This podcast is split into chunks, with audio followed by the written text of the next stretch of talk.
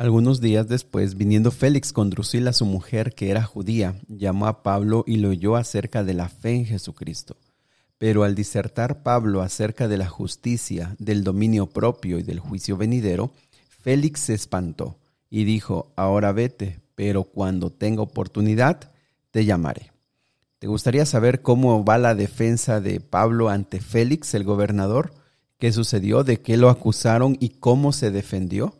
Bueno, quédate con nosotros, estudiemos juntos Hechos capítulo 24.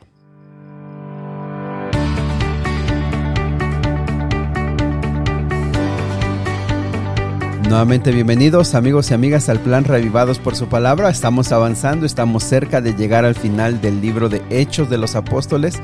Así que te invito a seguir conectado, a seguir estudiando la palabra de Dios y bueno, también a seguir orando en medio de las dificultades de la vida cotidiana, podamos tener un brazo poderoso que esté con nosotros. Pues bien, vamos a la Biblia. Te invito para que tomes, tomes tu Biblia y vayamos a Hechos, capítulo número 24. Pues bien, llegó el momento ya en que Pablo presenta su defensa, se comparece ante Félix, que es el gobernador, eh, el, gobernador está en Cesarea y bueno, eh, descienden porque Jerusalén está en, la parte alta de las montañas y eh, Cesarea está en la playa, está o cerca del, mar, ¿no? En la parte más baja. Entonces, dice aquí la Biblia, versículo número uno, que cinco días después descendió el sumo sacerdote Ananías con algunos de los ancianos y se supone que estos algunos de los ancianos eran principalmente saduceos, porque como ustedes saben, los fariseos de cierta manera podrían apoyar a Pablo por el tema de eh, que tenían eh, ideas o doctrinas en común, como el tema de, eh, de, de, los ángeles, la existencia de los ángeles, o como el tema de la resurrección, que los fariseos sí creían. Entonces, Ananías desciende solo con ancianos que le pueden apoyar. También, y algo interesante es que dice el versículo 1 que descendieron con un orador.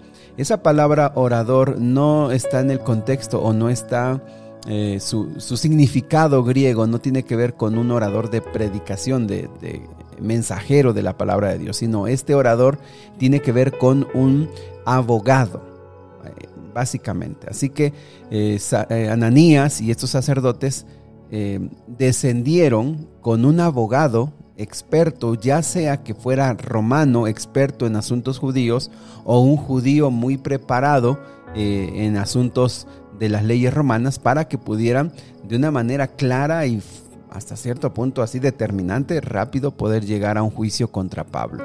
Recuerden, no, no es otra, no es cosa, no es poca cosa, no, no le iban a meter a la cárcel unos días, iba, podría haber sido llevado a la muerte. Entonces van, eh, están compareciendo, Pablo ya está allá y entonces comienza el discurso de Tértulo. Está en el versículo 2, versículo 3, y comienza con una adulación. Eh, este Tértulo, pues le digo, es un experto, es un abogado y él comienza adulando al gobernador, diciéndole que hay gran paz, diciéndole que ha gobernado con prudencia, diciéndole que, que todo esto lo reciben todo el tiempo, o sea, hablando de que este hombre ha hecho un excelente trabajo, Félix. La historia desmiente totalmente eso. O sea, realmente Félix no fue un buen gobernador, al contrario, fue un hombre como la mayoría, ¿verdad? Un hombre. algo interesante de Félix es que él nace siendo esclavo, pero por influencias él deja de ser esclavo y entonces se le llama que gobernó con un espíritu de, de un esclavo. Un hombre perverso, un hombre malvado. Sin embargo, con adulación. Y sabes que eso es algo interesante, cómo la gente usa la adulación para ganar, para ganar, usa las palabras eh, para ganar el favor de otras personas.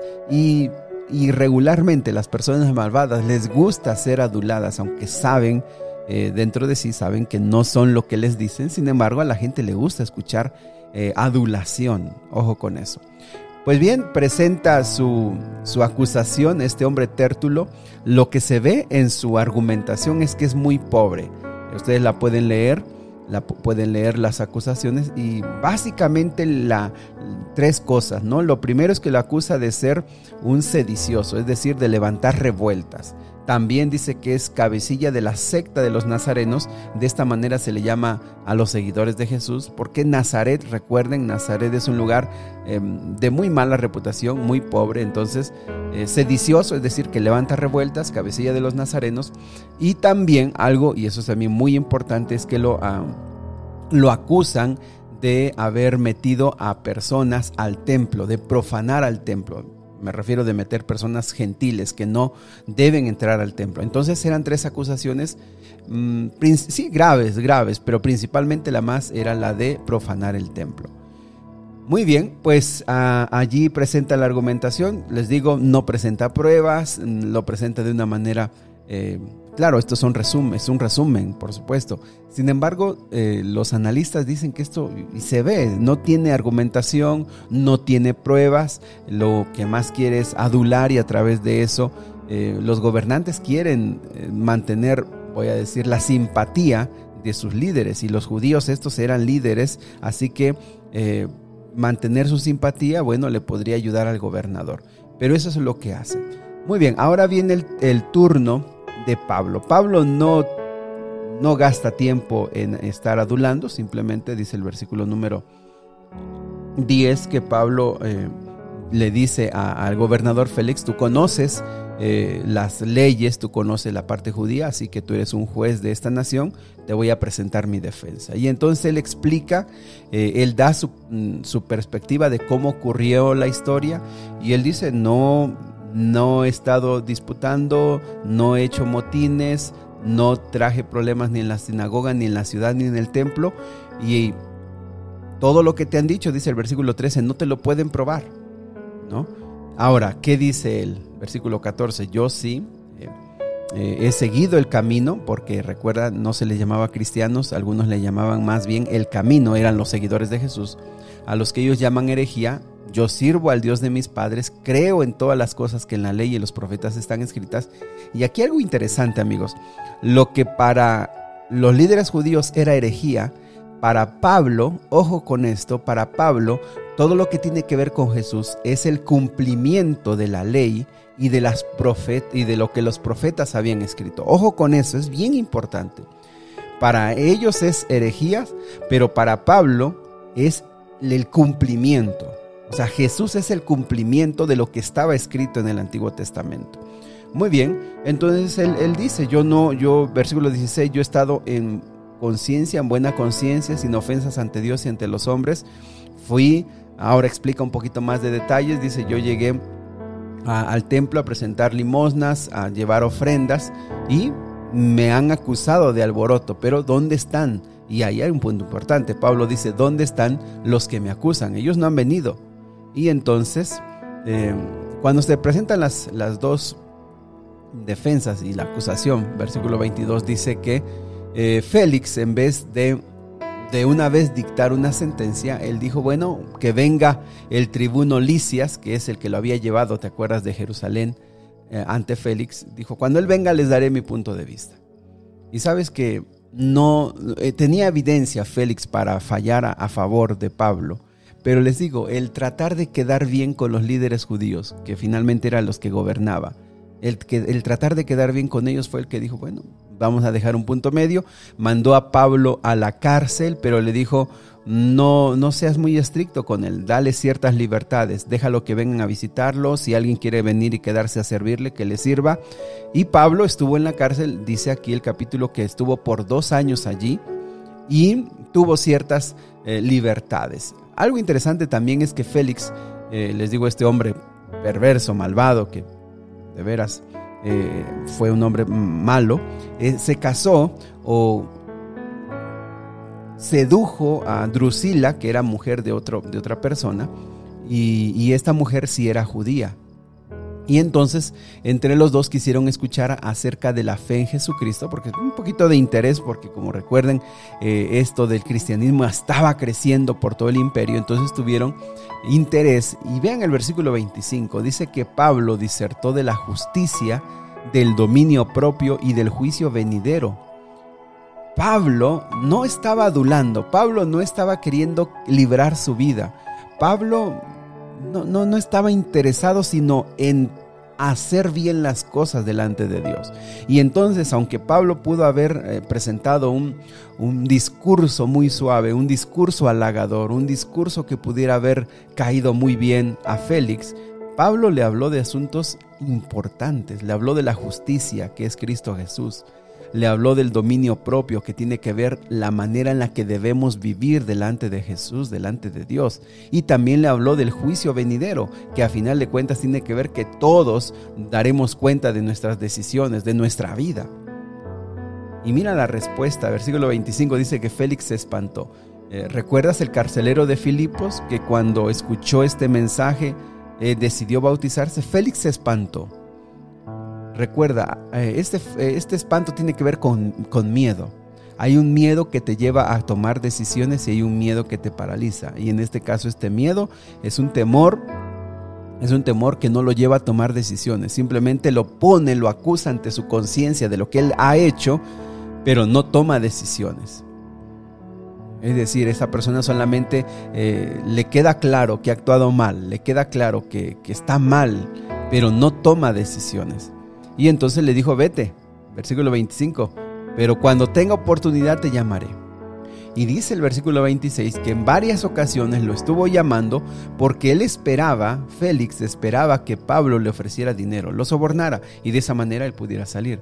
Pero miren, Pablo no se iba a rebajar a usar esos métodos y también Pablo no tenía dinero, recuerdan, Pablo no, no tenía, él, de lo que trabajaba, de eso vivía y con eso comía. Así que Pablo no tenía dinero. Ahora, podía haber hecho una colecta, por supuesto, la gente que él, que él, con la que él había predicado le podía haber ayudado, pero Pablo no tenía esas intenciones. Pablo estaba en las manos de Dios y lo que Dios decidiera.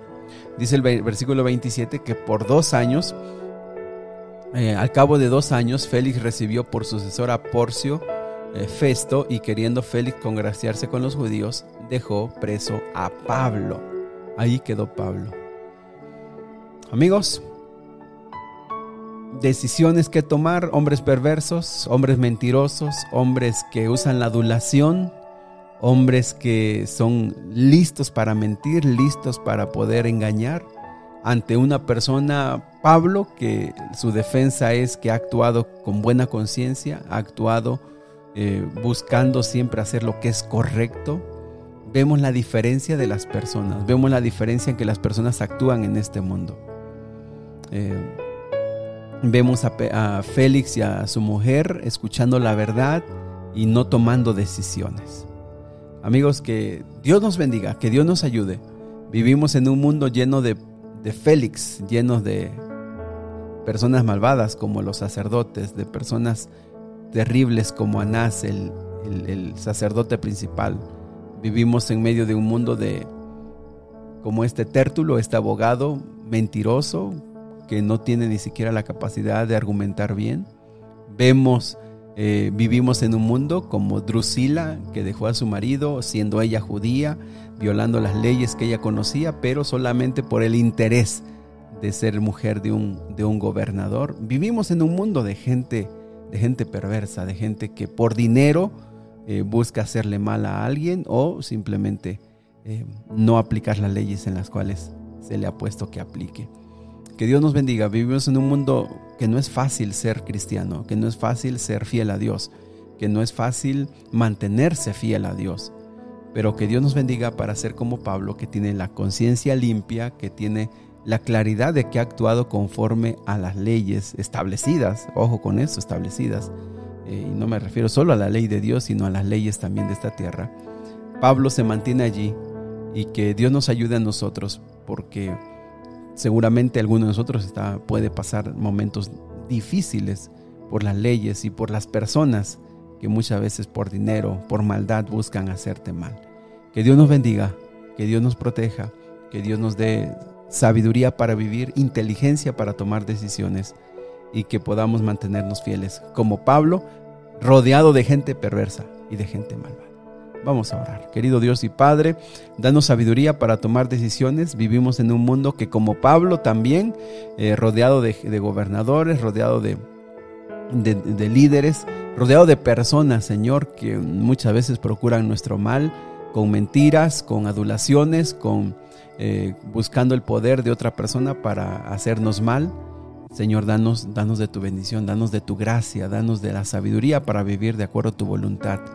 Ayúdanos, Señor, porque necesitamos ser más sabios, más prudentes, necesitamos ser más inteligentes, pues estamos en un mundo donde la maldad y personas malvadas viven y muchas veces eh, buscan nuestro mal. Ayúdanos y danos sabiduría para vivir y danos la fuerza, Señor, para enfrentar esta vida. Te lo pedimos en el nombre de Jesús. Amén.